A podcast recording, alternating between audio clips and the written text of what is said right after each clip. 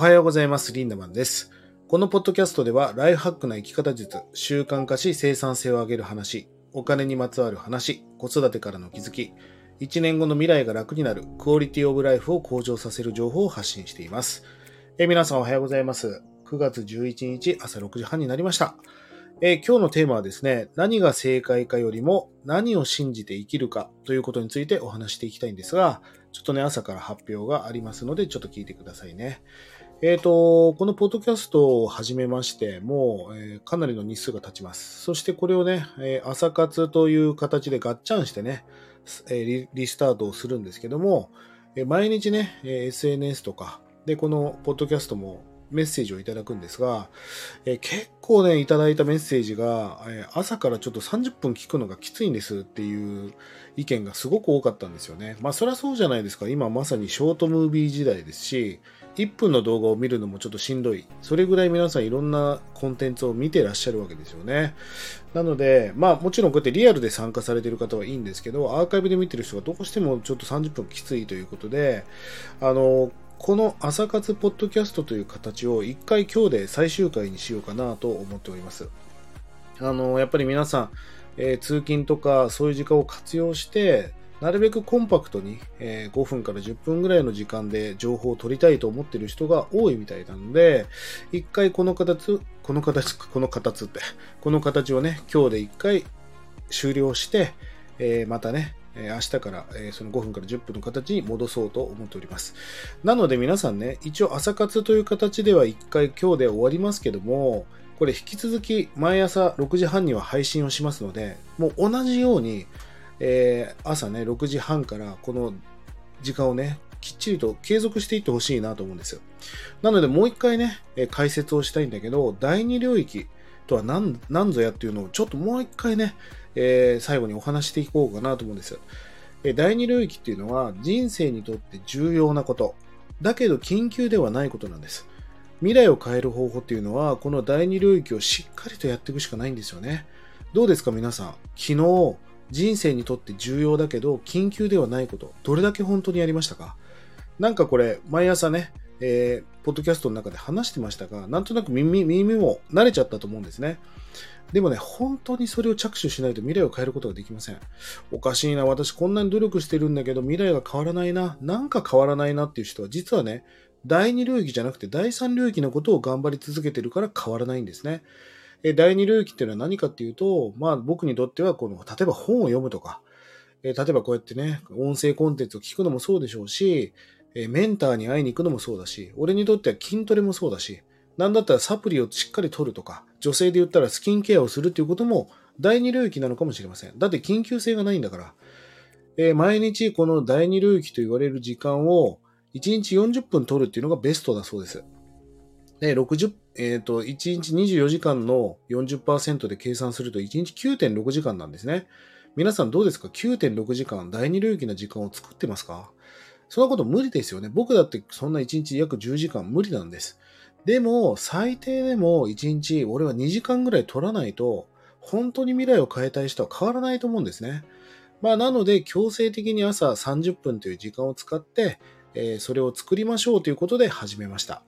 まあ、もともと朝活とこのポッドキャストを分けてたんだけど、そうすると聞かなきゃいけないものが増えるということで、じゃあガッチャンしようということで始まったんだけど、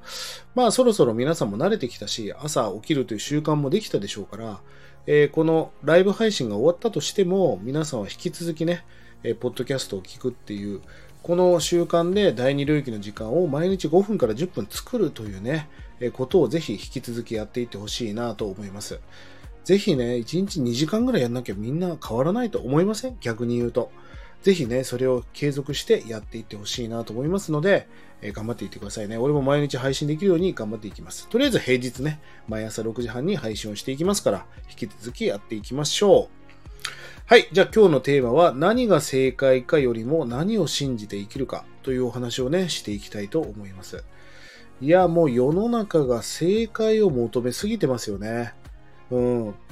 なんかさ、本屋さんに行くとノウハウ本が並んでるわけですよ。で、こうタイトルを見るとね、キャッチーな、成功するためにはこの7つのことをやれとかね、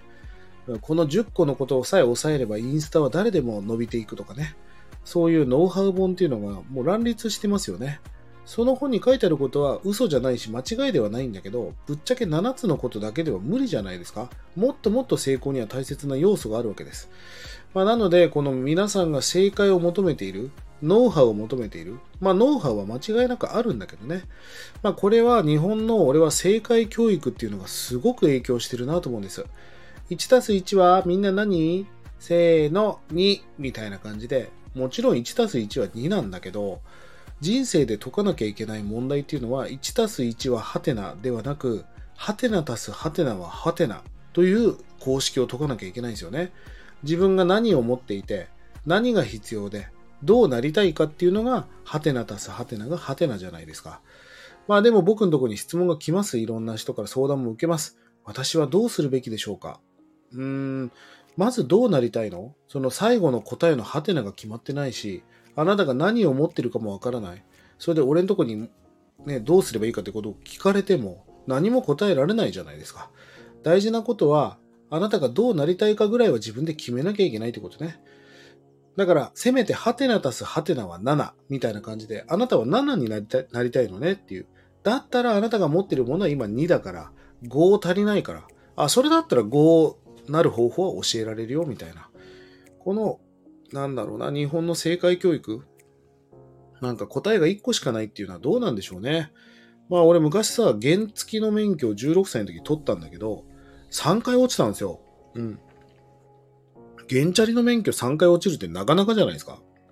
でね、なんで受からなかったかっていうと、なんかあの試験がなんかすごい変だったのね。まあこういう問題があったんですよ。例えば交差点の5メートル以内で、え車を駐停車してはいけないか、丸か×かっていう。いや、わかるよ。ルール的には5メートル以内に駐停車はしちゃいけないですよね。だから、まあこれ答えは丸なんだけど、俺は×って書いたわけ。で、それはなんでかっていうとさ、その5メートル以内にじいちゃんとかばあちゃんが倒れてたら、車止めて助けなきゃいけないじゃんっていう。だそういう場合もあるから、これは×だなと思ったんだけど、思いっきりそれはね、あの、丸だったわけですよ。で、それでそんな問題ばっかりで、まあ、受からなかったんだけど、俺はさすがに試験官のとこに行って、これっておかしくないですかっていう、こういう場合はどうするんですかって言ったら、いやいや、林田さん、これ試験なんでって言われたんですよ。あ、これが日本なんだなって感じたのね、思い、覚えてますし、今思い出しました。いや、こんなね、正解教育だけをやっていたら、未来を変えることができませんよね。え単眼思考って言われる、まあ人間は単眼思考じゃないですか。目は1個しかないわけ。だけど、トンボの目とかって確か目が何万個ってあるんですよね。要はもういっぱい目がついてる。要は一方向からだけ見るんではなく物事の裏側からだったり下から見たり上から見たりして複眼思考でやっぱり物事を見ないとやっぱりわからないことがたくさんあるなと思うんですよね。でもなんとなく日本は正解教育をやっていて単眼思考な人が多いのでなかなかね本当の答えがわからなかったりします。まあ、それを解決するために、今日本でもね、こう、教育関係の、文部省とかもアクティブラーニングをやらなきゃいけないって言って、実は立ち上がってるんだけど、アクティブラーニングっていうのはみんなで考えていこうってことなんですね、答えを。先生が一方的にティーチングするんではなく、まあなんだったらコーチングしていくってことがすごく大事であると。まあこれをアクティブラーニングっていうんだけど、アクティブラーニングって本当に大事なことなんです。でもこれアクティブラーニングをするってことは、えー、先生とかセミナーもそうだけど、一方的に話すよりも、ディスカッションをするとか、グループワークをするとか、えー、何か質疑応答するとか、とにかくアウトプットしながら考えていくっていうことがアクティブラーニングなんですね。どうですかね？例えば、じゃあ、うちのオンラインサロンで、まあ、インスタを盛り上げようみたいな、こう、えー、チャンネルがあったりするわけだけど、例えばそんな質問部屋を見ていてもね、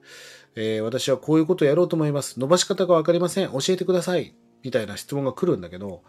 いやいや、逆に俺がね、じゃあ俺がこういうインスタを作りたい。皆さんどうやって伸ばしていいか教えてくれって言われた時に、いや、そもそも何に向かってあなたはインスタをやるんですか？どういう目的でやるんですか？どういう人と繋がりたいんですか？まあそういうことが分からなければ何のアドバイスもしようがないじゃないですか。でもなんか質問とかでもその丸投げ系の人っているんだけど、まあこういう方は大体アクティブラーニングする能力は少ないんですよね。まあそもそもある程度は、まあググったら調べてわかることだってたくさんあるわけだし、それをこう経た上でいろいろやってみたんだが、わからないことがあるからこういう部分を教えてくれっていう質問はもう超的確な回答を出せるんですよね。このアクティブラーニングしていく力っていうのが本当にこれから問われていくんじゃないかなと思います。なので、私ってこれ合ってますかねとか、これって間違ってますかねとか、これをするためにリンダマ正解を教えてくれって言われるんだけど、うーん、正解なんかないよみたいな話なんですよね。えー、なんでかっていうと、例えば皆さんが、例えばじゃあ何か起業して、えー、メンターを作ったと。でもそのメンターがちょっとこう間違ってるタイプで、なんかこう、それをやってもうまくいかないようなことを教えるタイプのメンターだとしますよね。でもこれが不思議でね、えー、皆さんがそれが、この人の考え方を信じきってやるぞっていうふうに決めた瞬間に、ちょっと間違ってたとしても、ある程度結果って出ちゃったりするんですよね。だから、この何が合ってますかねって、私は間違ってませんかっていう、なんかそういうふうにこう、近づいてくる人がたくさんいるんだけど、うーん、違うんだよなっていう、そのなんで正解を求めるのっていう、正解はあるよっていう。でもその正解か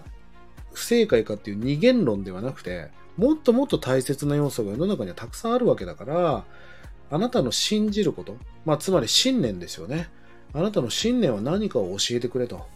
まあ、こっちの方が重要だと思うんですよ。で、その信念があるから、分かった。じゃあ、そうなりたいんだったら、俺がそうなるための正解はなんとなく持ってるから、それを今から教えるねっていう話ができるわけじゃないですか。え信念という漢字は、信じて念じるって書きますから、要はまず信じるものが必要ですよね。あの、信じるってさ、人に言うって書いてあるでしょ？漢字で。まあ、だから、教えてくれよってことです。そのあなたの信じるもの。信じるものがあるんだったら、人に言えるでしょっていう。まあそれが信じるじゃないですか。で、念じるっていうのは、今の心って書くんですよね。だから、今の心を人に言うっていうのが信念だと僕は思うんですよ。漢字を分解するとね。そのあなたが本当に思ってること、どうなりたいかとか、やり方なんかわかんなくていいです。だって今、あなたはやったことがないんだから、やり方なんてわかるわけないじゃんってことです。まあ、この信念みたいなものを本当に持ってね、やっていくってことがすごく大事。だからまあ、違う言葉で言うと、美学かもしれませんし、それは。もっと言うとあなたの軸ですよね。その軸を太くしていく。その軸を強化していく。まあまさにこれこそが人生なんじゃないかなと思いますよね。まあぜひそんな信念を磨いていく。そんなね、えー、日々を送って最高なライフハックを作り上げていってほしいなと思います。はい。それでは皆さんの、えー、コメントを拾っていきます。皆さんおはようございます。おはようコメントありがとうございます。香り、最終回参加できてよかったです。まあ、この形での最終回ね。毎日あの、5分から10分の形で配信をしていきますから、皆さん引き続き6時半に、えー、このポッドキャストを聞いていただいて、えー、ぜひね、どうせ30分時間を取ってたわけでしょ？でも知ってるよ。みんな半分以上やらないでしょ？知ってる。どうせアーカイブで見るんでしょうけど、それもいいけど、これもうリアル配信だと思って継続していってほしいなと思います。そして、えー、録画になればなるほどね、あのー、ぜひあの、コメントも残しやすくなると思いますから、えー、そこで感じたことをアウトプットしてほしいなと思っています。なんちゃん、まさかの最終回。はい。この形での最終回です。えー、ただ、ポッドキャストは引き続きやっていきますから、引き続きよろしくお願いいたします。モカチン。サプリもスキンケアも第二領域と考えると意外とできてる気がしてちょっと励みになります。素晴らしい。そのできること、できてることを増やしていくってことですよね。うん。いや、俺第二領域かどうかっていうのは、別にそのゲームをすることがダメだとは思ってないですね。例えば YouTube をダラダラ見ることは第2、第4領域。つまりあんまり時間と、えー、その優先順位も関係ないと思うんだけど、例えばただ YouTube を見るときに、えー、その人の喋ってる、例えばそのなんだろう、あの、構成の仕方？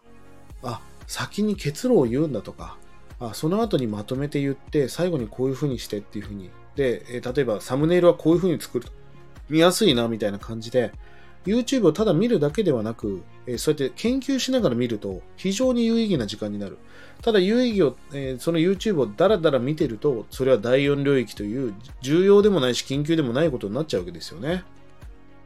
テレビだってそうですよ。なんかだらだら、だらだら時間の、時間潰しみたいな感じで見たら、もう、ま、全く意味がないことだけど、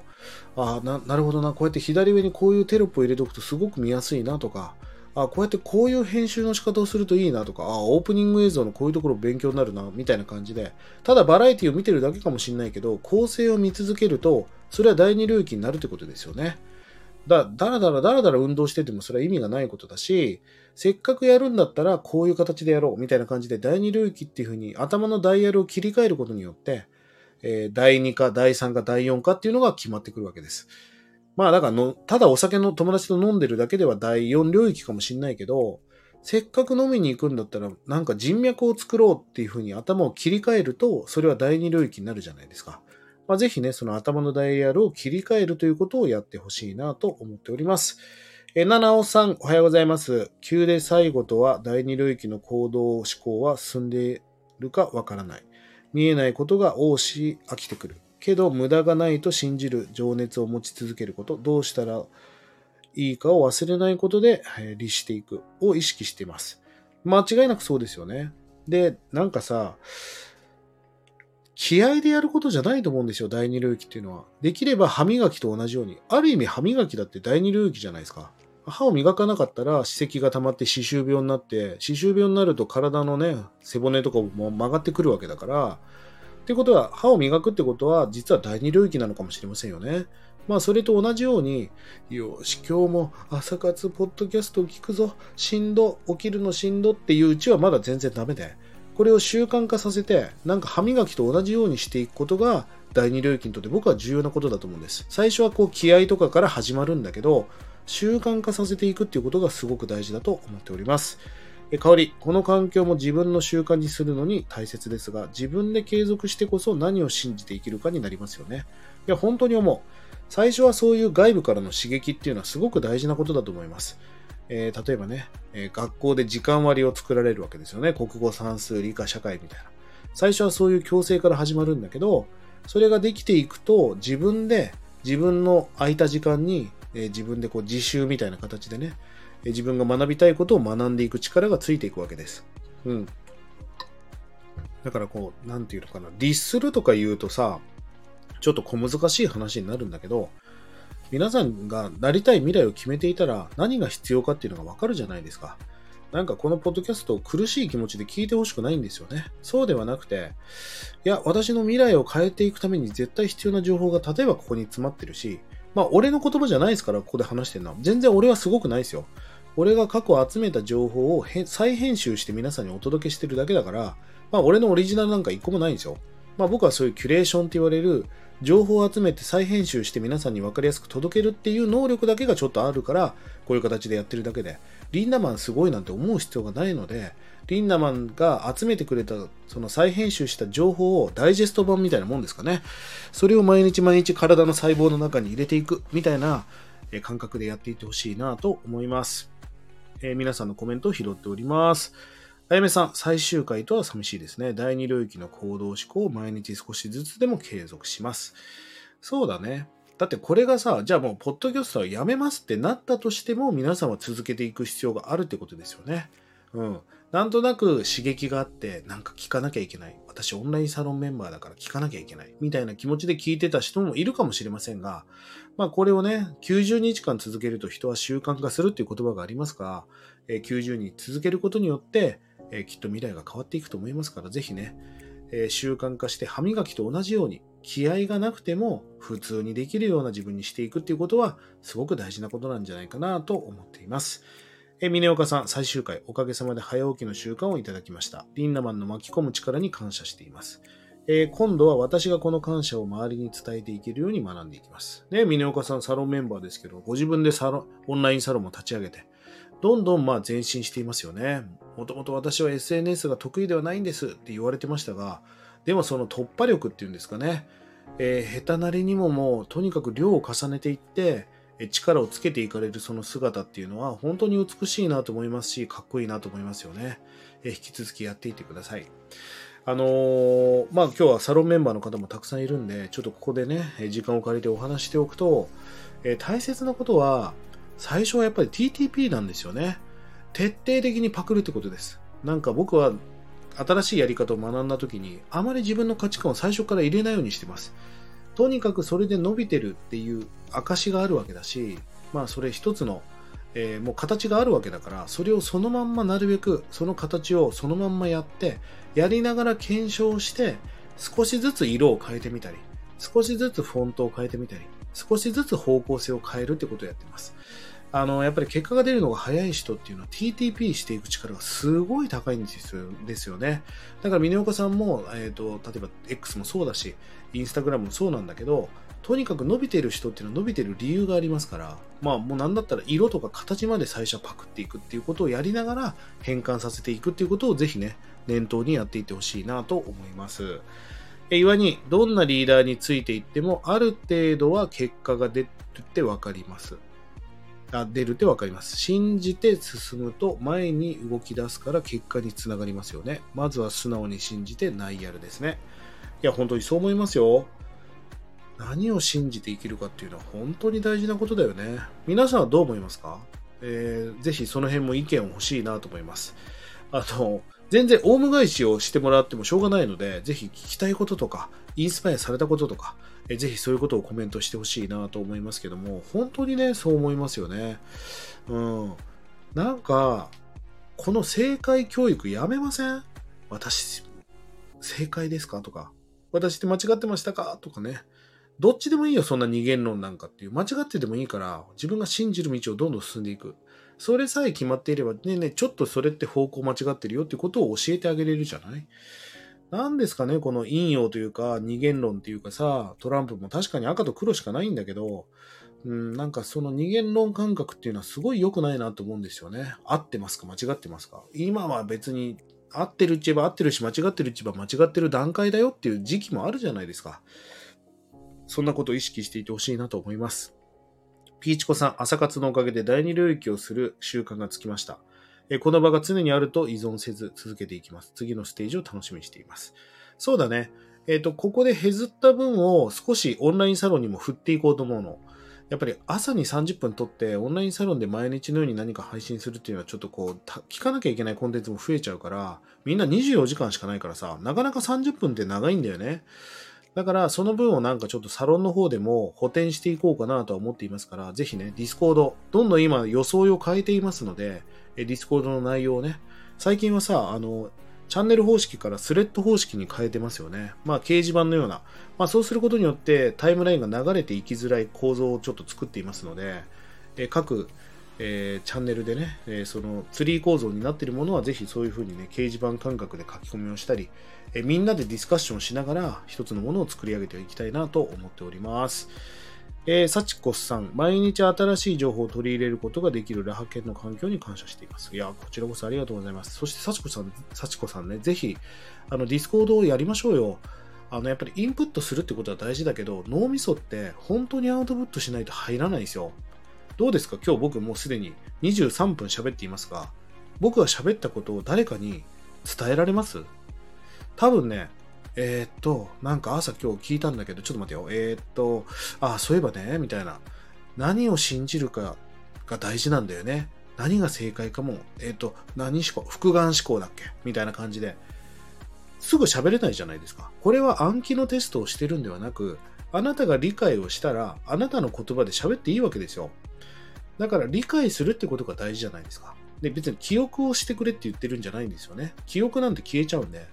だから俺はね、例えば誰かのセミナーに参加した時って、あんまりメモを取らないようにしてるんです。あの、忘れないように、こう、レジュメを取ったりとか、えー、例えば24.3%が大事だ、みたいな、その24.3%みたいなのは忘れちゃいけないから書くけど、基本的にあんまりメモを取らないようにしてる。なんでかっていうと、メモに取っちゃうと、いちいちメモ帳を開かないと思い出せないじゃないですか。そうするとなんかスキルというか日々の生活に活用できないので、俺は細胞の中に落とすっていうことをすごいやってるんですね。ちなみに僕自分の携帯電話番号も忘れるぐらい記憶力ないんだけど、未来にとって必要な情報はなんか体にちゃんと刺さって入るようになっていて、まあメモを取るなって話じゃなく、メモを取ってもいいし、だから特にあのボイスメモを取ってる人って本当に意味ないなと思うんですよ。そうすると、まあ、ボイスメモを取ってるから別にちゃんと聞かなくていいやっていう脳の思考になるから、もう今日の話は人生最初で最後だぐらいな気持ちで聞いた方が、細胞には刺さっていくんですよね。まあぜひそんな感覚でね、えー、心の中にこう腑に落としていく、腹落ちさせていく。そうやって情報を取っていくためには絶対的にアウトプットが重要です。まあ、樺沢志音先生も、とにかく64、えー、インプットが4、アウトプットが6。え毎日こうやって30分聞いてる人っていうのは大体40分ぐらいは誰かにアウトプットしないと情報が入っていかないんですよね。まあぜひぜひ、なんだったら本当はまあ全然ご飯食べながらでいいんだけど、本来はピシッと背筋を伸ばして、呼吸を整えて、デスクに向かってこの音声を耳で聞きながら、大切なことをメモを取りながら、そして終わったら誰かに30分ぐらい同じような話を語る。なんだったらインスタライブでその話を語る。それぐらいやっていくと毎日ものにしていけるって感じなんですよね。だから正直コメントしてくださいっていうのもなんか SNS みたいな感覚でやらない方がよくて明日からもそのアーカイブ配信を始めますけどあのー、ぜひコメントをねしっかり残していくでそれもうんこう思いましたとかいう端的なことではなく30分アウトプットしなきゃいけないんだぐらいの気持ちでアウトプットしていってほしいなと思いますはるちゃばさん、TTP 確かにです。徹底的にパクっていきましょうね。ぜひやっていきましょう。えー、なこさん、常に新しい形に進化するラハケンの姿勢に毎回刺激をもらっています。まあ、俺についてきてる人によく僕言われるんですよね。リンナマンまたアプリを変えるんですか？とか、また方向を変えるんですか？とか言われるんだけど、逆に問いたい。あの、君は何も変わらないつもりですか？っていう、日々こうやって時代が成長して変化してるし、毎日便利なプラットフォームもできてるわけだから、それは進化して変化していくのは当たり前じゃないかと。まあ、この、例えば、うちは Discordを使ってますけど、 Discordに変わるようなものができれば、それはシフトしていきますよ、どんどんっていう。それに対応して順応していく力もつけていきましょうねっていう。だから、うーん、なんかこのアプリの使い方わからないっていう人いるんだけど、いろんなアプリに順応していけばもう最初から直感的に使えるようになると思うんですよね。まあ、だからこの時代が変化している時代だからこそ、僕はそれに順応していく力ももっともっとつけていってほしいなと思っています。なこさん、いつもありがとうございます。えー、はるちゃばさん、アドバイスをもらってそれを継続できずに自分勝手に捉えてしまってやらなくなる。まずは状況を変えるために TTP。めっちゃ大事。あまり自分の主観を最初から入れない。まあ前も話しましたが、お茶の言葉で主張りって言葉があるよっていう、守る、破る、離れる。この順番で何かをやっていかなければ、イノベーションなんて起こせないわけだから、まず最初に先駆者がやってきたことを徹底的に守っていく。まあ、これこそがイノベーションの軸になりますから、徹底的にパクる。学ぶの語源は真似ぶなのでね、ぜひ真似をしていくということをやっていてほしいなと思います。え、もかちん。正解教育やめてほしい。子供たちはもっと多様な考え方を良しとする日本が広がってほしいです。リンナマンから平日の朝が始まっていて、えー、聞きながら朝の支度をしていた30分。家族もリンナマンの名前を覚えて、なんとなく夫や子供も聞いていたので、なんとなくあ寂しいですが、ポッドキャストも継続して、ぜひね、聞いていってくださいね。モカチン、素敵な言葉ありがとうございます。えー、幸子さん、64でアウトプット、自分に聞かせるためにも頑張ります。ありがとうございます。そう。だからこれコメントをもし60%の感じのアウトプットでやろうと思ったらかなり長文で書くぐらいまとめ直すとかそういうことが大事ですよね。あの、ぜひね、皆さん引き続きこのポッドキャストを聞きながら毎回アウトプットしてください。もう一回言っとくよ。どうせあなた続かないですから。厳しい意見かもしんないけど、どうせ続きません。そんなもんです。この継続をするってことが本当に難しいことだし、でも俺は継続してます。だから皆さんだって継続できますよ。もちろん朝8時に聞いてもいいし、夜に聞いてもいいんだけど、せっかくこうやってライブで聞いてる方たちは、この6時半に聞くっていうことをやって、俺が6時40分ぐらいにここ、えポッドあこのね、スタイフとかを見に来た時に、おお、コメントが来てる来てる、みたいな。おお、しかし、しかもみんな、ポイントをちゃんと分かってるな、みたいな。さすがだな、みんなっていう、ポッドキャストにしていきたいなと思いますよね。ぜひこういう形で継続をしていってほしいなと思います。え今日は何が正解かよりも何を信じて生きるかというお話をしました。ぜひ皆さん正解教育に頭がやられています。なのでアクティブラーニングと言われるアウトプットをしたり、えー、グループセッションをしたり、ワークをしたりしながら自分の意見も言っていく。そうすることによって腑に落としていく。このアウトプットが重要なので、ぜひね、正解教育をやめて、あなたの信念を固めていく。そんなね、人生を送っていただきたいなと思っております。えー、そしてね、この朝活ポッドキャストという形で約3ヶ月ぐらいやりましたかね。えー、この朝活をやりましたが、この形での配信は一旦今日で終了となり、明日からね、えー、皆さんの時間をあまり奪わない形で5分から10分の配信をやっていきます。朝6時半には配信設定をしますので、ぜひ毎日聞いていただき、ぜひね、毎回このアウトプットをしっかりとコメントという形で残してね、継続していきたいなと思います。えー、下の、えー、概要欄に LINE オープンチャットの URL を貼っております。ぜひそちらの方もご覧いただき、登録をしてください。取り上げてほしいテーマやお題なんかがありましたら、コメント、DM よろしくお願いいたします。それでは、今日も素敵な一日をリンダマンでした。まったねー。